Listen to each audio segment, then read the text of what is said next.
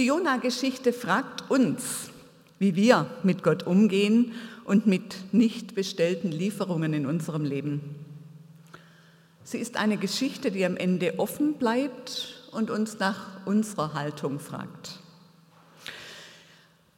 Ich möchte den Text heute nicht vorlesen, zumindest nicht den ganzen, sonst wäre die Predigtzeit auch schon um, aber ich möchte kurz erzählen, was da ist mit Jona. Die Kinderkirche ist ja schon eine Weile her, wer weiß, ob ihr das noch so parat habt.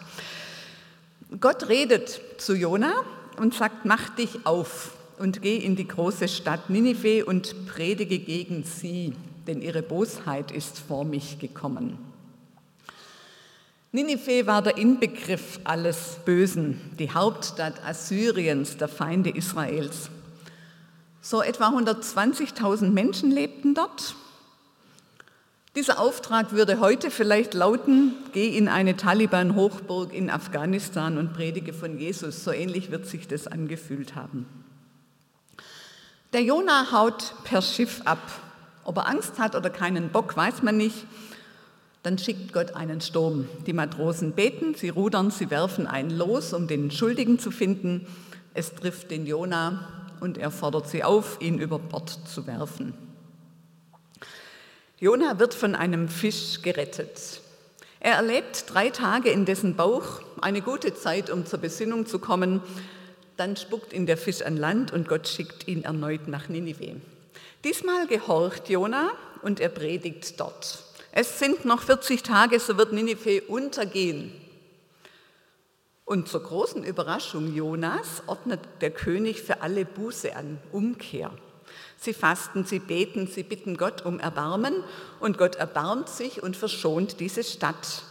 Nach 40 Tagen passiert nichts. Statt sich zu freuen, dass seine Predigt Wirkung zeigt, ist der Jonas sauer. Er wirft Gott vor, das habe ich mir ja gleich gedacht, dass du mal wieder zu gutmütig bist. Und es entsteht eine ganz spannende Kommunikation zwischen Gott und Jona. Die schauen wir uns nachher näher an. Ich möchte aber zuerst zwei Beobachtungen zum ersten Teil der Geschichte mit euch teilen und dann gründlicher auf das Schlusskapitel blicken. Die erste Beobachtung, das hatte ich so nicht bestellt, ein ungeliebter Auftrag. Vielleicht kennen wir das auch, obwohl wir keine Propheten sind. Wir bekommen einen Auftrag, eine Aufgabe von Gott, die uns nicht gefällt. Es muss ja nicht gleich so ein dickes Brett sein, wie die Aufgabe nach Ninive zu gehen. Manchmal reicht es schon, dass Gott uns auffordert, uns mit einem Verwandten zu versöhnen oder endlich mal eine Lüge zuzugeben, die eine Beziehung zerstört oder ein Verhalten zu ändern, das mir und anderen schadet oder mit einem Arbeitskollegen darüber zu reden, warum ich Hoffnung habe und an Gott glaube. Womit hat Gott dich beauftragt? Was sollst du tun oder sagen? Wo sollst du hingehen? Vor was drückst du dich vielleicht? Vor was läufst du weg? Ein ungeliebter Auftrag, das kann auch unser Platz im Leben sein oder unser Platz in der Gemeinde. Ich möchte ein paar Fragen zum Kontext Gemeinde stellen. Bist du eigentlich zufrieden mit deinem Platz? Hättest du lieber eine andere Aufgabe? Hast du das Gefühl, mit deinen Gaben nicht so richtig gesehen zu werden? Oder duckst du dich weg, weil dir eine Aufgabe zu groß erscheint? Traust du dich nicht, ein Amt zu übernehmen, weil du Angst vor der Verantwortung hast? Bist du vielleicht auch ein bisschen bequem und machst es dir gern gemütlich? Wo bist du unzufrieden? Wo läufst du weg? Wo weichst du Gottes Reden aus? Vielleicht fordert Gott dich auf, sag Ja zu deinem Platz, zu dieser Aufgabe, diene mir an der Stelle, an der ich dich gerade brauche. Tu's doch. So viel nur ganz kurz angetippt. Ihr dürft gern weiterdenken zum Stichwort ungeliebter Auftrag. Die zweite Beobachtung, das hatte ich so nicht bestellt. Wie ist das, wenn Stürme kommen? In unserer Geschichte schickt Gott einen lebensbedrohlichen Sturm, der Jona mit seinem falschen Weg konfrontiert und dann dazu führt, dass er mit seinem Leben abschließt. Werft mich ins Meer, das war's dann. Zu dem Zeitpunkt weiß der Jona noch nicht, dass er eine zweite Chance bekommt, Gott zu gehorchen. Und dass er die Erfahrung machen wird, dass Gott sein Leben schützt und ihn sogar rettet. Wäre das ein Blickwinkel, ein möglicher Blickwinkel für Stürme und Erschütterungen unseres Lebens? Stürme als zweite Chance. Als Chance auf mehr Nähe zu Gott, als Chance auf die Erfahrung, dass er schützt und rettet. Jona war ja eigentlich selbst schuld an diesem Sturm. Manchmal sind wir das auch. Manches fahren wir einfach selber an die Wand und wundern uns dann, wenn es wackelt. Aber manchmal geraten wir auch in Stürme, die einfach über uns kommen, ohne jede Erklärung. Und ganz egal, woher der Sturm kommt, wie reagieren wir denn, wenn es stürmisch wird in unserem Leben? Und ich glaube, das verbindet uns gerade auch in dieser Zeit mit vielen Krisen und Kriegen und Unsicherheiten. Ich empfinde es schon als stürmisch, auch als das Wetter noch besser war. Verkriechen wir uns unter Deck und hoffen, dass alles bald vorübergeht und wieder normal ist? Oder wenden wir uns neu und ganz bewusst Gott zu, unserem Halt und unserer Hoffnung in stürmischer Zeit? Man muss nicht unbedingt im Bauch eines Fisches sitzen, um zu fragen, Jesus, worauf kommt es denn jetzt an? Wie kann ich dir jetzt nachfolgen? Wie kann ich dich jetzt erfahren? Wie kann ich dir jetzt gehorchen? Was ist dein Wille für mich jetzt? Und man kann auch ohne Fisch anfangen, Gottes Nähe neu zu suchen, ihn zu loben, sich an ihm festzuhalten. Wird der Sturm deine zweite Chance, um dein Leben ganz neu bei Gott festzumachen, auf ihn zu gründen und ihm zu vertrauen? So viel die zwei Beobachtungen zum Weiterdenken zur gesamten Geschichte. Ich möchte jetzt gern zu Kapitel 4 gehen. Das ist das Schlusskapitel des, des Jona-Buches. Und stelle diesen Teil unter die Überschrift, das hatte ich so nicht bestellt, im Clinch mit Gott. Konkret geht es hier darum, wie gehen wir eigentlich mit Gott um, wenn er uns etwas serviert oder liefert, was wir nicht bestellt haben. Und wie geht Gott mit uns um, wenn wir sauer auf ihn sind? Wir hören jetzt Kapitel 4 des Jona-Buchs, damit hier mal eine Abwechslung entsteht, liest es uns der Andreas vor. Vielen Dank.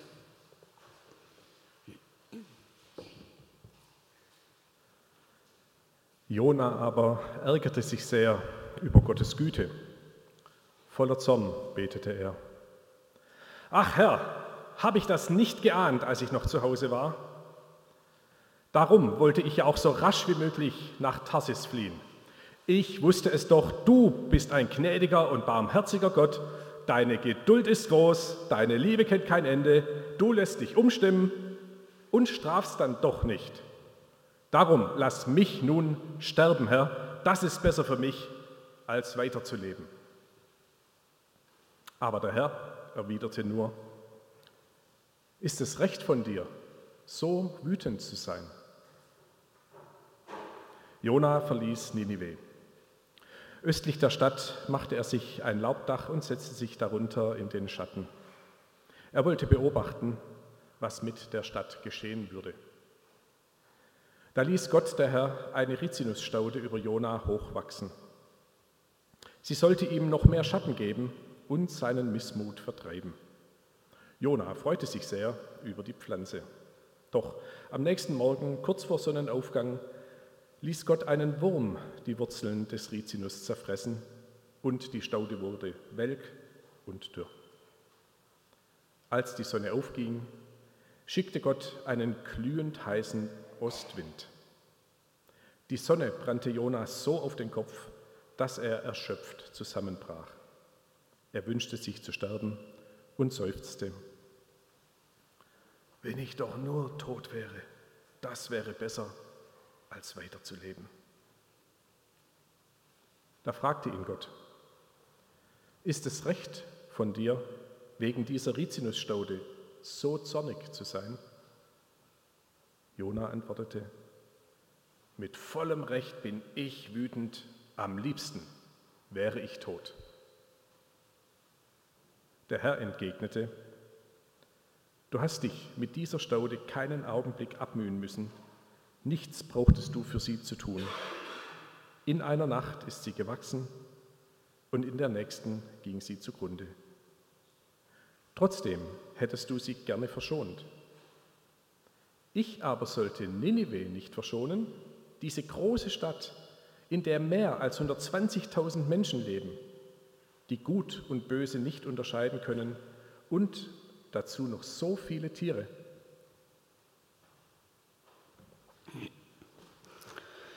Vielen Dank. Jona ärgert sich sehr über Gottes Güte. Er betet voller Zorn. Wir haben es gerade gehört. Ach Herr, habe ich das nicht gleich geahnt, als ich noch zu Hause war. Darum wollte ich nach Tarsis fliehen. Du bist ja viel zu gutmütig. Deine Geduld ist zu groß. Lass mich sterben, Herr. Und Gott erwidert nur, ist es recht von dir, so wütend zu sein. Eine interessante, ganz interessante Kommunikation. Zornige Gebete möchte ich den ersten Gedanken nennen, zornige Gebete. Jona betet sehr zornig. Darf man denn eigentlich so beten? Kann man das machen oder geht das gar nicht? Ich glaube, man darf so beten. Man darf Gott Vorwürfe machen. Man darf seinen Zorn, seine Ohnmacht, seinen Ärger, seine Verzweiflung hinausschreien und Gott entgegenschreien. Es ist ja interessant, Gott bricht das Gespräch mit diesem Kotzbrocken nicht ab. Das ist tröstlich. Denn ganz ehrlich, vermutlich finden die meisten von uns sich an irgendeiner Stelle ihres Lebens wieder in diesem Jona. Das hatte ich so nicht bestellt, Gott. Das geht gar nicht. Was soll das? Kennt ihr solche Gebete oder Gedanken? Und Gott bricht dieses Gespräch nicht ab. Und trotzdem merke ich, es gibt da ein großes Aber in mir. Jona, weißt du eigentlich, mit wem du gerade redest? Ist dir noch klar, dass du Mensch bist und deinen Schöpfer anpflaumst, dass du den Herrn über Himmel und Erde zur Schnecke machst? Ich erinnere mich an zwei Situationen meines Lebens, in denen ich absolut sauer war mit Gott. Und ich habe motzig gebetet und ich habe getrotzt. Aber irgendwann bin ich aufgewacht und echt erschrocken, wer bin ich eigentlich und wer ist Gott? Ich habe gemerkt, dass es absolut unangemessen ist, so mit Gott umzuspringen, dass es irgendwas zwischen lächerlich und ungeheuerlich ist, zwischen Zwergenaufstand und unglaublicher Selbstüberschätzung. Ich glaube, es gibt einen großen Unterschied zwischen Vorwurf und Klage, zwischen Gott, wie kannst du nur, Gott, du bist ungerecht, wenn du das tust, kündige ich dir die Freundschaft. Und Gott, ich verzweifle an dir, ich halte das fast nicht aus, ich verstehe dich nicht. Ich bin froh, dass Gott viel von uns aushält, auch so einen trotzigen und motzigen Jona. Ich habe mir vorgenommen, auch da, wo ich ihn nicht verstehe, zu versuchen, nicht zu motzen oder Vorwürfe zu machen, denn er ist Gott und ich bin Mensch. Ob es mir immer gelingen wird, mal sehen. Aber ich glaube schon, es steht mir nicht wirklich zu, meinen Schöpfer anzuklagen, ihm vorzuwerfen, dass er falsch handelt oder mit ihm beleidigt zu sein. Und trotzdem, er hält das aus. Der zweite Punkt in diesem Abschnitt, Gott spricht liebevoll mit Jona. Gott lässt sich von Jonas Zorn nicht abschrecken. Er antwortet ihm mit einer schlichten Frage, meinst du, dass du im Recht bist? Ist es recht von dir, so wütend zu sein? Mich beeindruckt es tief. Es ist nur eine Frage. Der große Gott sagt nicht, jetzt reicht's, das verbitte ich mir, was glaubst du eigentlich, wer du bist? Er hätte jedes Recht dazu. Aber Gott spricht kein Machtwort. Gott geht einen langen, liebevollen Weg mit Jona, mit seinem rebellischen Propheten. Er stellt ihm eine einfühlsame Frage, eine echte Frage, eine leise Frage. Meinst du, dass du im Recht bist? Und ich frage mich, ich frage uns, hören wir eigentlich Gottes leise Stimme, wenn er uns korrigieren will? Oder muss er uns Stürme schicken, damit wir aufwachen aus unserer Drehung um uns selber, aus unserer Selbstgerechtigkeit, aus unseren so sicheren Überzeugungen? Meinst du, dass du im Recht bist? Vielleicht fragt Gott dich das heute Morgen auch. Wo bist du gerade auf Gott wütend? Wo bist du einem anderen Menschen gegenüber nachtragend? Wo bist du völlig überzeugt, dass du recht hast, obwohl Gott vielleicht anders über die Sache denkt? Könnte das Gottes Frage auch an dich sein? Meinst du, dass du im Recht bist? Ich möchte ein kurzes Gebet sprechen an dieser Stelle und uns einige Momente zum Nachdenken geben. Sei einfach mal still und hör hin, ob Gott dich auf etwas hinweist. Herr, ich will hinhören, wenn du mich hinterfragst. Zeig mir, wo ich diesen Satz von dir hören soll. Meinst du, dass du im Recht bist?